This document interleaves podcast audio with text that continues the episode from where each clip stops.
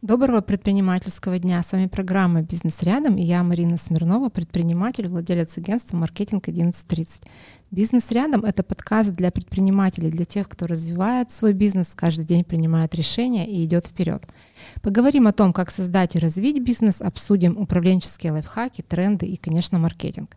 Сегодня у меня классный гость — это Андрей Ильичев, серийный предприниматель, сооснователь компании Winderwood, это производство модульных домов Winder Village, это семейный глэмпинг, и Winder Moto, прокат квадроциклов и багги. Андрей, привет. Привет, Марин. Как обычно, как по, по моему стандарту, первый вопрос, как ты к этому пришел, к этой, к этой серийной истории? Ну, как я к этому пришел? Наверное, начнем с самого, самого начала. С самого детства? С самого детства, да. Первый мой опыт, ну, назовем это предпринимательство, наверное, да, зарабатывание денег.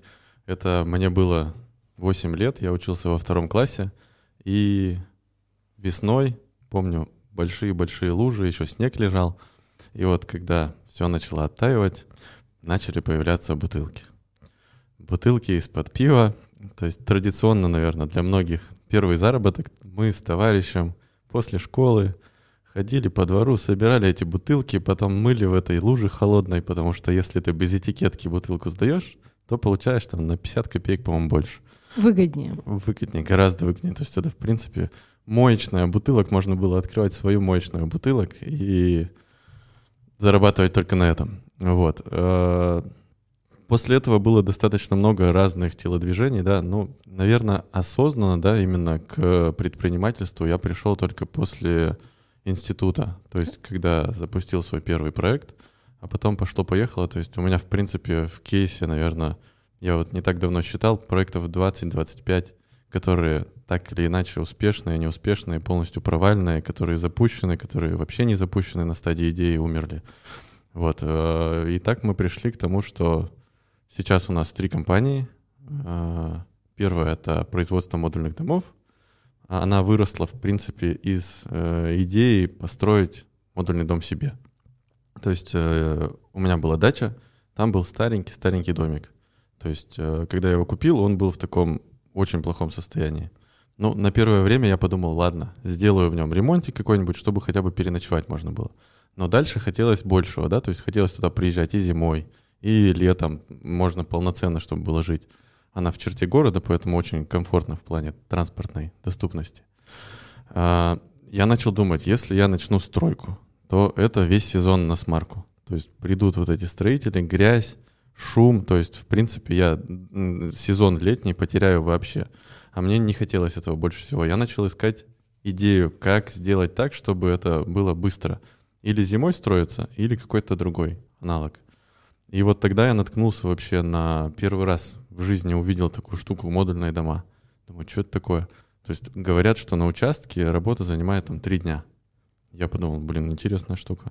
Начал погружаться в эту тему, увидел, что это дома, которые производятся в цеху, то есть и практически в полностью готовом виде приезжают тебе на участок, устанавливаются там за 3-4 дня, и ты можешь смело заходить туда там, с матрасиком, с диваном, с кроватью, с чем, короче, что осталось, на что денег осталось, и ночевать, сразу жить. Вот этот вариант мне очень понравился, и я начал смотреть рынок просто вокруг, что есть. Я съездил в одну компанию, там был наш брат, э, который сказал, я тебе все сделаю, и то сделаю, и это сделаю, и цена привлекательная. Я думаю, ну, интересное предложение.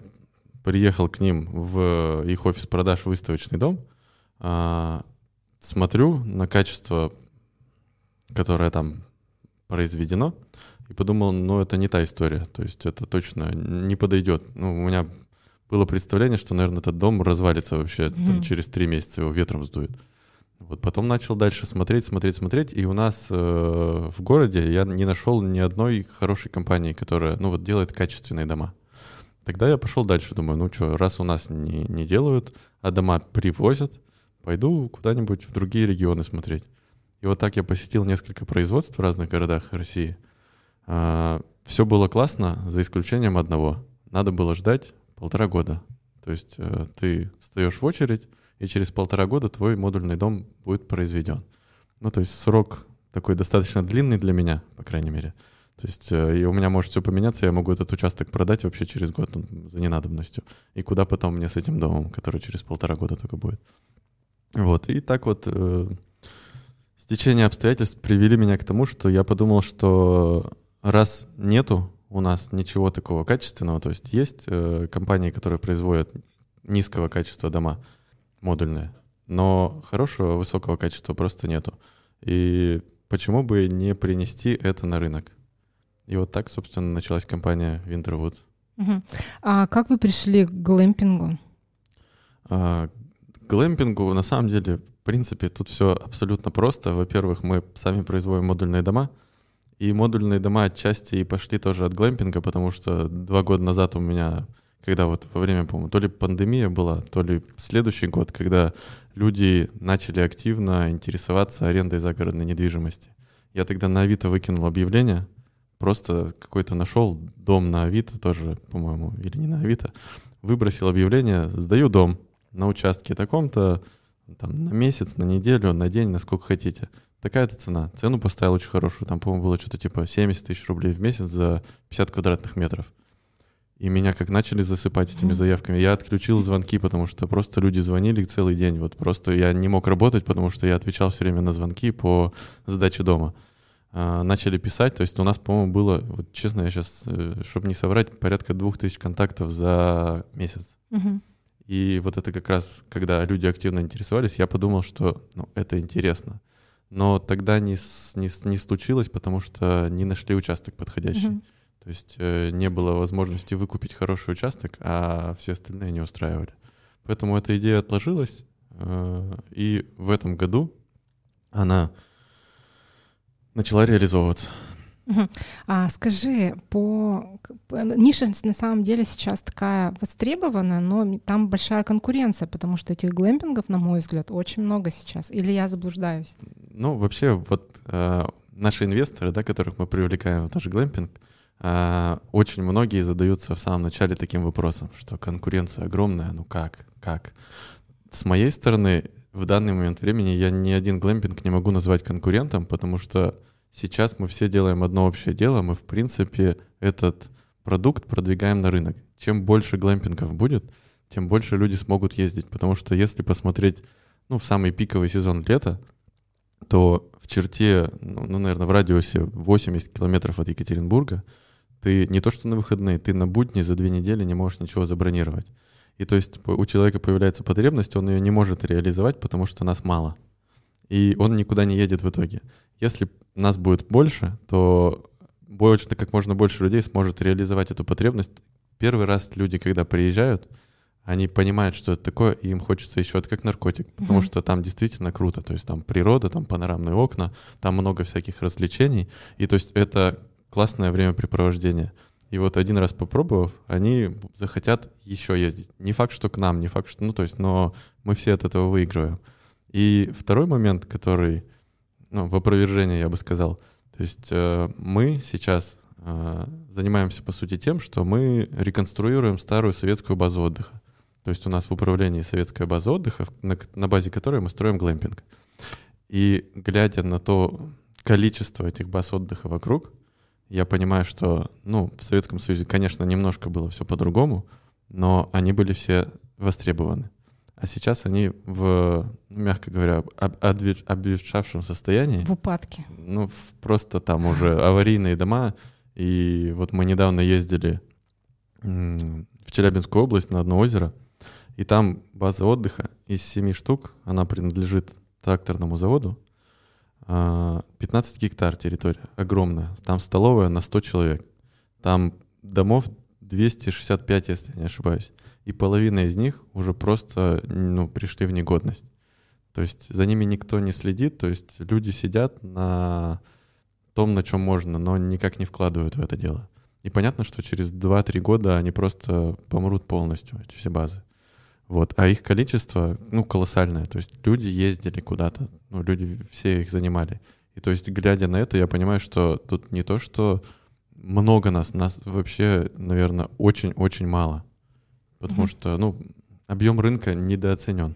А, у меня еще такой вопрос. Э, легко ли зайти э, в эту нишу? Потому что, знаешь, вот э, среди молодежи особенно я слышу разговоры, что да, я там буду строить эти глэмпинги и быстро, круто заработаю. Так ли это? На самом деле все индивидуально, как и везде. То есть, если ты нацелен на деньги, то, наверное, ты можешь э, круто заработать везде. Но вопрос э, долгосрочности твоей идеи. То есть я много наблюдаю, как люди строят, э, ну, такие дома посредственного качества именно на глэмпингах, ставят их на какие-нибудь пеноблоки.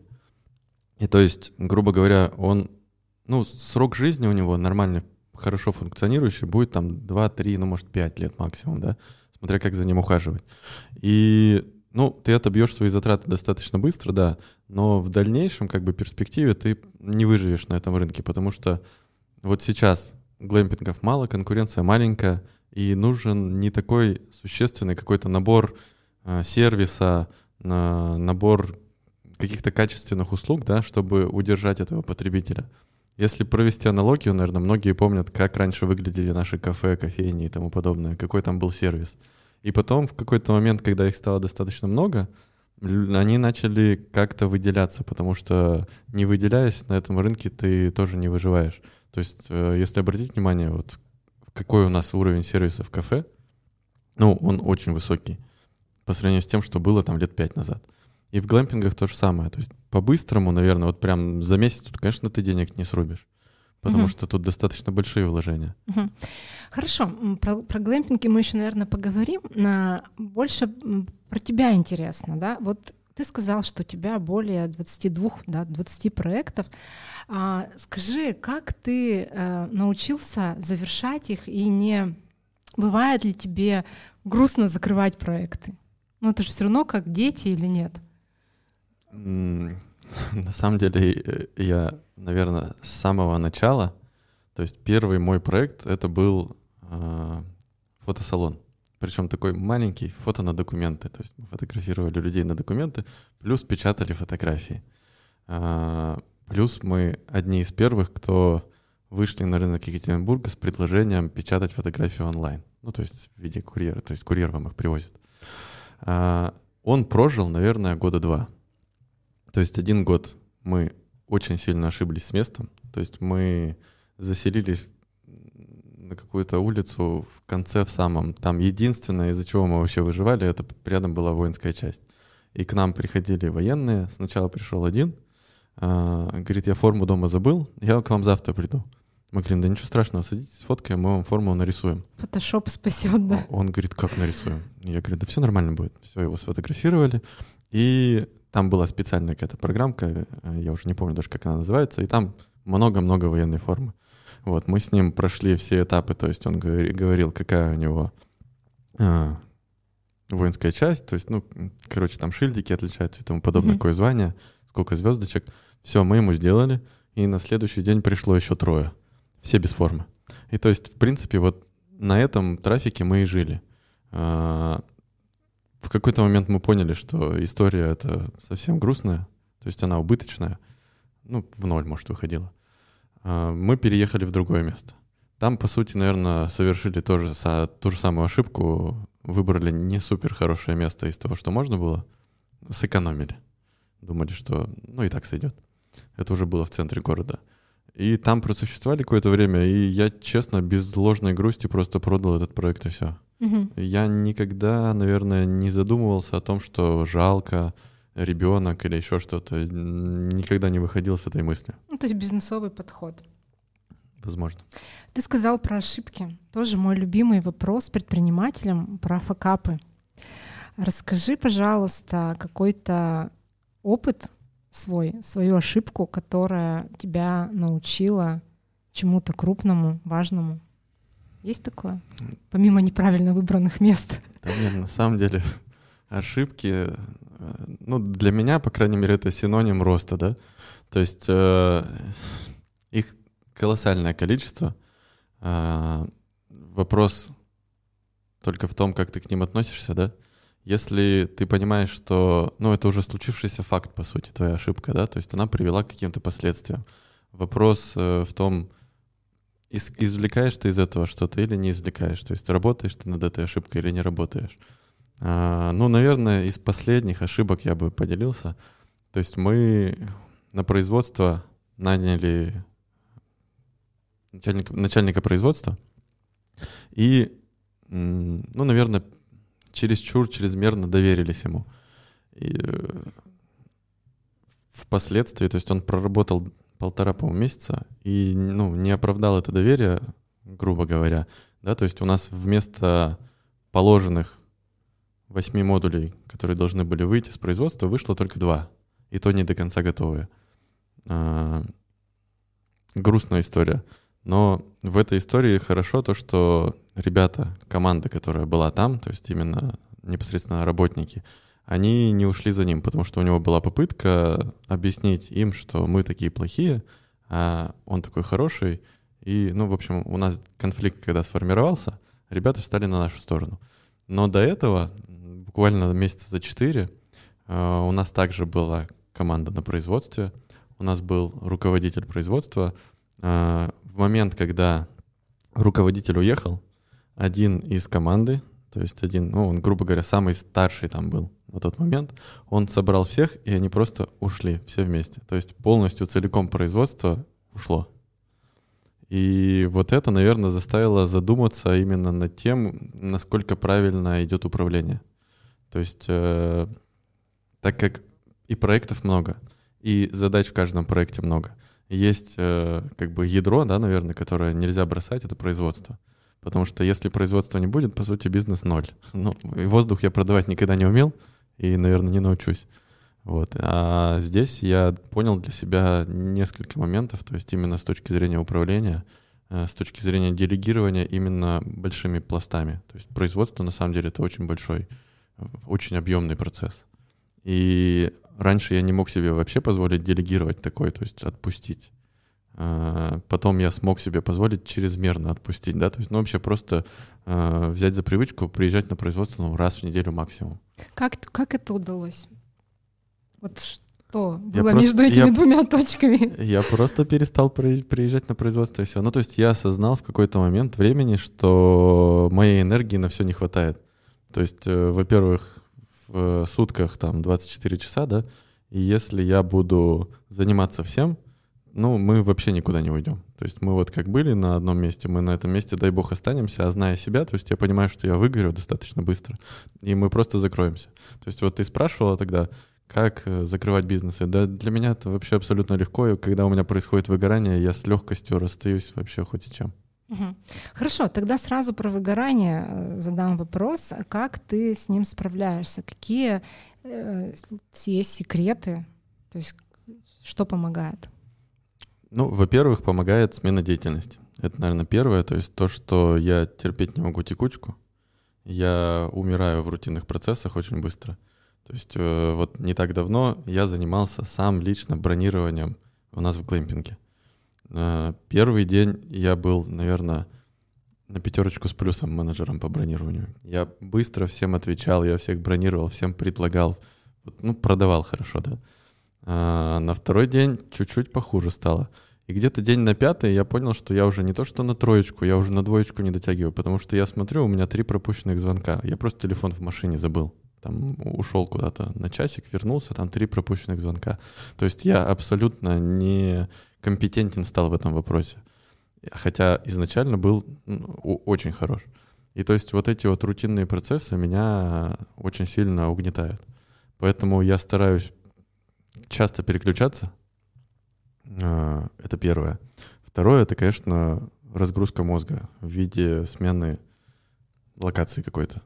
То есть поехать на природу, поехать за границу, отдохнуть причем не традиционный, да, какой-то там на две недели, на 10 дней. 3-4 дня мне вполне достаточно для того, чтобы перезагрузиться.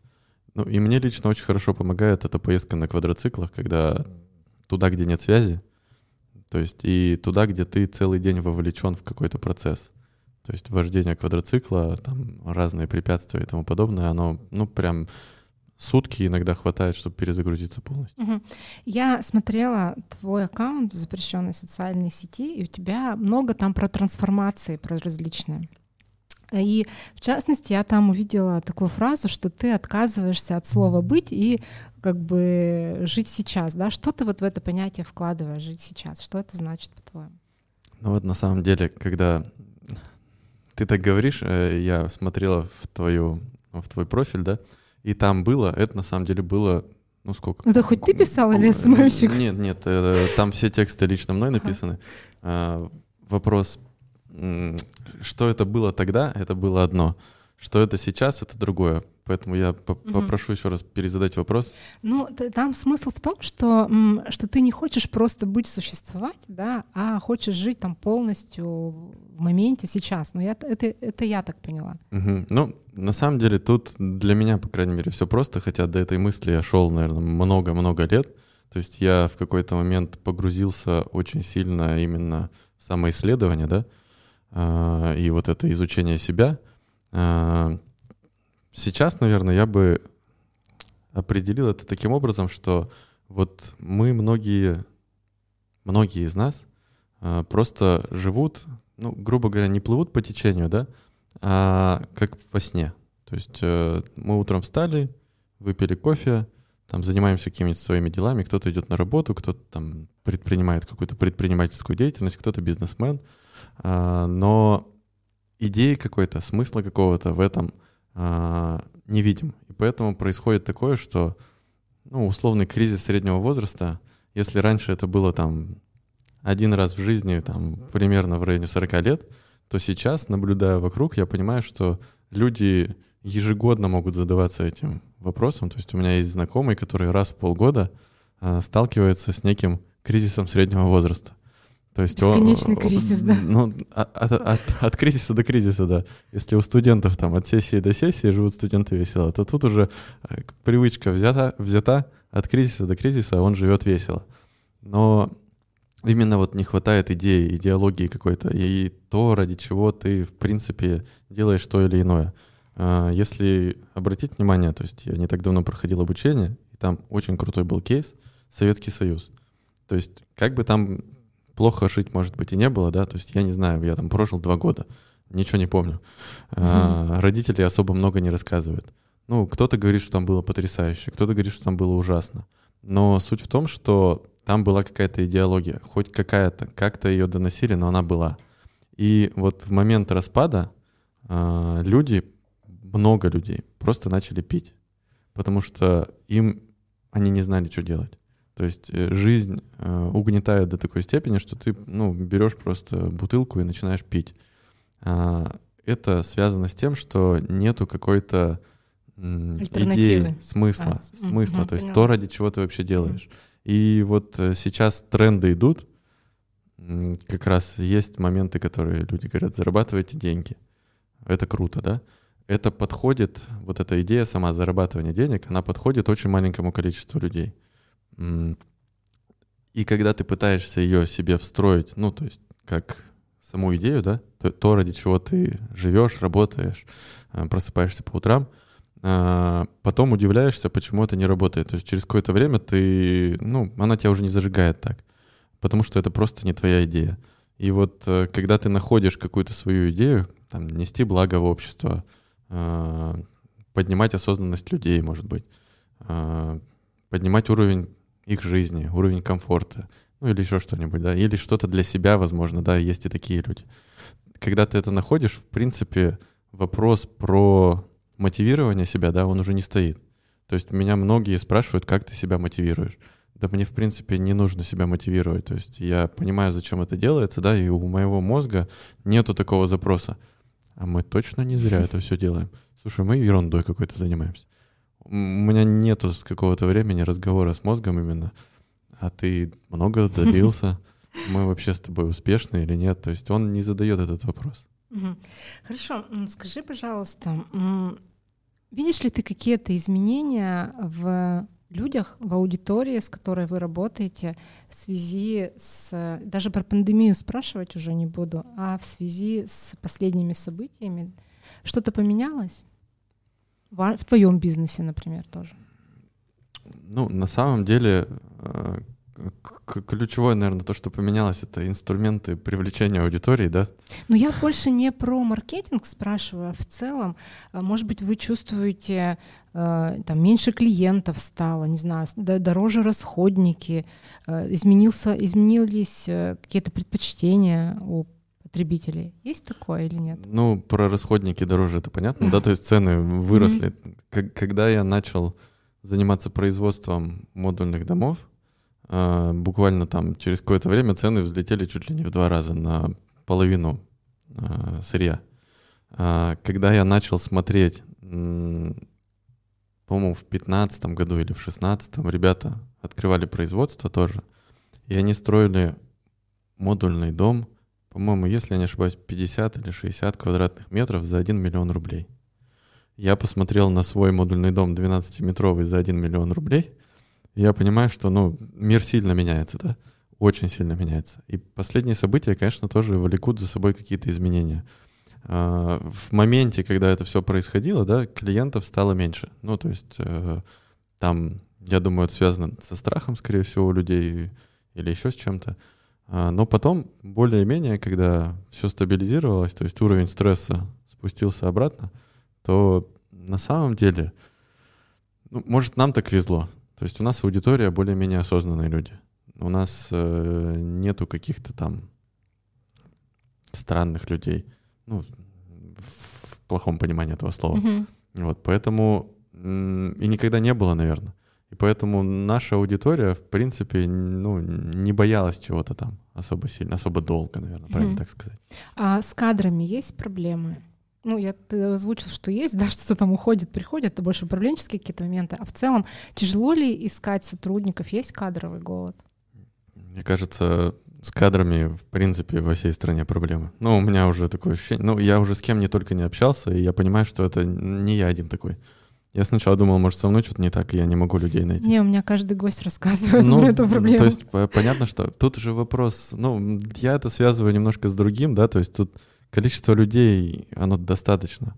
Просто век потребления, он свои какие-то последствия несет все-таки. Потому что я смотрю, как люди, студенты, да, у нас когда-то была юридическая компания, и мы набирали студентов, юристов, которые вот только-только закончили или учатся там на последних курсах. И он приходит с порога и говорит, я хочу 50 тысяч рублей. Я говорю, ну в смысле? Ты, ну он приходит на собеседование, э, в, ну в анкете у него ничего не написано, да? Мы разговариваем, я смотрю, что у него, в принципе, есть какой-то потенциал. А, переходим к разговору о зарплате. Он говорит, меньше 50 меня не устраивает. Я говорю, в смысле меньше 50? Ну, то есть ты еще не на полный рабочий день, но откуда взялись вот эти цифры вообще у тебя в голове? И он объяснить-то не может, но он говорит, ну, я увидел в интернете, столько люди зарабатывают. И то есть э, вот это немножко некая неадекватность, да, возможно, моя, а возможно, его. Тут уже, я не знаю, на чьей стороне правда, но я думаю, время расставит все на свои места. Слушай, у меня тоже такие приходят студенты, эти сторисмейкеры и СММщики, тоже примерно похожая история. А, давай тогда про маркетинг поговорим. Эм, расскажи способы, которые ты бы мог порекомендовать не знаю, не коллегам, но просто да, по своей нише, и что категорически вы не используете, потому что считаете это сливом денег? Ну вот последнее, наверное, пока нету ничего такого, что мы не используем и считаем сливом денег. Наверное, единственное, что бы я сказал, это на отдельные ниши просто есть разные такие пути. Вот у нас есть прокат квадроциклов, и мы несколько раз пробовали ВКонтакте его как-то продвигать. И таргет, и рассылки, там, и сообщества, реклама в сообществах, оно просто не идет. Ну, просто аудитории не интересен именно аудитория контакта, видимо, не интересен прокат не знаю, не заходит оно там. Хотя вот в той сети, которая была раньше популярна, а, там на ура летел просто. Вот мы на нем поднялись очень сильно, и когда ее закрыли, вот у нас тогда был жесткий спад. А, а так, в каких-то инструментах прям, мы вот даже Авито пробовали в модульных домах, оно не зашло, но сейчас у нас немножко продукт поменялся, сейчас будем снова пробовать. Но оно там от слова совсем не зашло, там просто мы слили сколько-то там денег, и не пришло ни одного заявки даже. Вот. А, что работает, это, наверное, в разном бизнесе по-разному. Тут ну, надо, вот в надо модульных тестировать. домах. Вот, вот Вот что в модульных домах парадокс. Меня наш маркетолог, наверное, месяца три э, мучил на тему того, что нужно было повесить у нас на производстве, на складе баннер. То есть, что здесь производятся модульные дома. Я думал, ну, господи, ну что, ну зачем? Думал, ладно, для имиджа повесим. И номер телефона, говорит, снизу. Хорошо, номер телефона, все. Месяц назад мы его повесили, и вот за этот месяц у нас пришло с этого баннера два клиента. Вот надо прислушиваться к маркетологам-то. А, я еще знаю историю очень классную про экскурсию на производство с детьми. Э, Поподробнее расскажи, просто интересный кейс. А, ну, тут, в принципе, все достаточно просто. А, несмотря на то, что я знаю, как производятся и строятся дома, э, люди, как оказалось, как я недавно узнал, они вообще не в курсе, что это такое. А, и идея была такова, чтобы показать взрослым и детям, как вообще, в принципе, производятся дома. То есть, что это такое и как это делается. Именно изнутри пос- посмотреть полностью все этапы от, от и до. Потому что действительно это достаточно интересный процесс. И у нас достаточно открытое производство. То есть у нас там чисто, у нас там светло, тепло, сухо, Красиво. красиво. Ну, кому как, да, ну, нам красиво. Там, конечно, нет, цветочки не растут и все такое, но с точки зрения самого производства у нас очень хорошо, потому что мы, в принципе, не скрываем ни от кого, что мы делаем. Каждый клиент может приехать туда, ну, заранее согласовав с нами встречу, да, в любое время посмотреть, как производятся чужие дома, посмотреть, как производится его дом, что там все на месте, все утеплители на месте, все мембраны на месте, все по технологии, в общем, сделано. И э, мы решили показать просто этот процесс изнутри.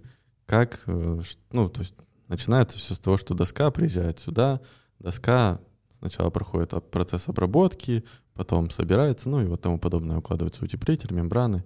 Зачем нужно то или иное, зачем нужно это, там показать плоскую кровлю, походить по плоской кровле, да, и, ну, наверное, тут не было вообще никаких ожиданий, когда мы это запускали, но идея очень хорошо выстрелила. По-моему, у нас было тогда порядка 20-30 человек, точные цифры не помню. И после этого мы подписали тоже два договора. Мгм. То есть, э, в принципе, людям это интересно. И как- если вообще, в принципе, смотреть на ситуацию, когда люди приезжают к нам на производство, вот он оставил заявку, он может там через два месяца пообщается со всеми конкурентами, с нашими. Но когда он приезжает к нам именно на производство, когда он до нас доезжает, смотрит, что это такое и как мы это делаем, то процентов, наверное, 80 закрывается. То есть им уже не интересно смотреть в другие стороны, потому что там видны все нюансы, какие мы избегаем, да, но которые другие совершают. То есть мы, например, имитацию не красим э, прямо на потолке. Мы ее красим на полу, ну, до того, как ее установили. Мгм. Вот, и то есть есть много-много-много нюансов, которые мы на экскурсии на это рассказываем, и даже когда люди к нам приезжают просто на встречу. Ну, я там э, слышала момент, что именно там были дети, и, и вот это тоже была фишка, да, ваша? Именно там были дети, которые... Я думал, взрослым будет это интересно, но гвозди забивали только дети. Мгм. То есть это было безопасно, да, потому что весь инструмент, в принципе, безопасен, а то наши взрослые сотрудники некоторые как дети, и если бы это было небезопасно, там бы уже травм было очень много. А, Дети все активно участвовали, то есть у нас там они гвозди забивали, каркас собирали, к стене прибивали имитацию, мы там показывали им, из чего у нас состоит утеплитель, поджигали утеплитель, показывали, что он не горючий. А, Ну, в общем, много-много-много. Они на ЧПУ станке сами э, вырезали отверстия какие-то. И то есть они во всем, а дети активно участвовали. Дети поактивнее, чем взрослые, 100%. Мгм. Скажи, а у тебя дети есть? У меня, да, есть А, кто, мальчик, девочка? девочка. Э, Маленькая? 6 лет ей А будет скажи, через м, месяц. Тоже задаю такой вопрос. Хочешь ли ты, чтобы она продолжила твое дело, и как-то планируешь ли ты вовлекать ее в предпринимательство? Понимаю, что 6 лет еще рано, но в целом какие-то идеи есть по этому поводу? М, Абсолютно нет. То есть это ее личная жизнь, это ее выбор. Я вообще ни в каком мере не хочу никак на нее воздействовать. То есть захочет она быть художницей, пусть будет художницей. Захочет там быть балериной, пусть будет балериной. Захочет быть предпринимателем, но пусть будет предпринимателем. Но повезешь ее, или, может быть, уже она была у тебя на производстве? Конечно, была. Гвозди забивала? Много, много раз была на производстве, много раз была в глэмпинге, много раз была на прокате. То есть она, в принципе, каждый мой проект, ну, хочешь или не хочешь, но она все равно. Бывают такие моменты, когда она со мной туда везде ездит. Ну, это круто. Э, такой вопрос. Есть ли у вас в компании какой-то социальный проект, э, ну, либо просто, может быть, идея, как сделать мир лучше? Что в этом направлении делаете или не делаете? Идей, в принципе, и по социальным проектам, и по бизнесовым проектам у меня, наверное, очень много. Ну, они всегда появляются, главное вовремя остановиться, чтобы не вовлечься еще во что-нибудь, когда нету на это времени. А, когда-то мы делали что-то социальное, там типа субботника. А, сейчас пока нет, потому что у нас очень-очень много работы. То есть, э, ну, по-простому сказать некогда. Не хватает рук. Не хватает ни рук, не хватает ни людей, то есть ни времени. Все это в стадии становления еще такого. Ну, наверное, первые пять лет я называю всегда стадией начала и становления. А, поэтому в данный момент нету. Конечно, идеи есть, но я понимаю, что если мы сейчас вовлечемся во что-то социальное, да, то мы мало пользы принесем.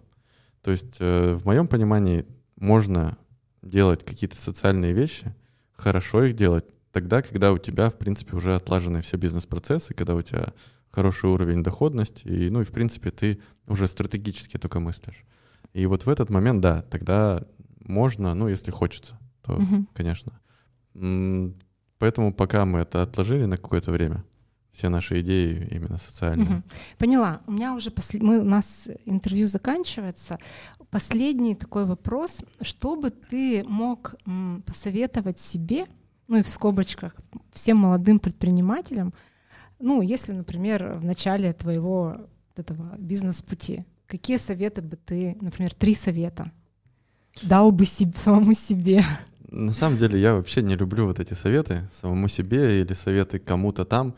А, они все достаточно индивидуальные. Я бы просто сказал, что у тебя свой путь, то есть тебе нужно его пройти, не сдаваться, не вешать нос. А, ну, если иногда хочется, можно и повесить на какое-то время, да. Ну, то есть э, не отступать от своего, пройти его, этот путь достойно. То есть будут ошибки, будут успехи, будут неудачи. Без этого никуда. Но это твой личный путь, и наверное, ключевая штука — наслаждаться. Наслаждаться как победами, так и поражениями. Как бы плохо не было, а, за любым закатом будет рассвет. Поэтому наслаждаться именно, уметь наслаждаться именно тем, что даже когда все вокруг кажется бесполезным, грустным, печальным и, в общем, мир тлен, в принципе, это ты, ты еще живой, ты еще дышишь. Хорошо, пусть так и будет. А, я благодарю тебя за интервью. Большое тебе спасибо. Со всеми слушателями я прощаюсь до следующей недели.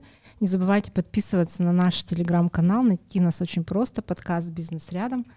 До новых встреч!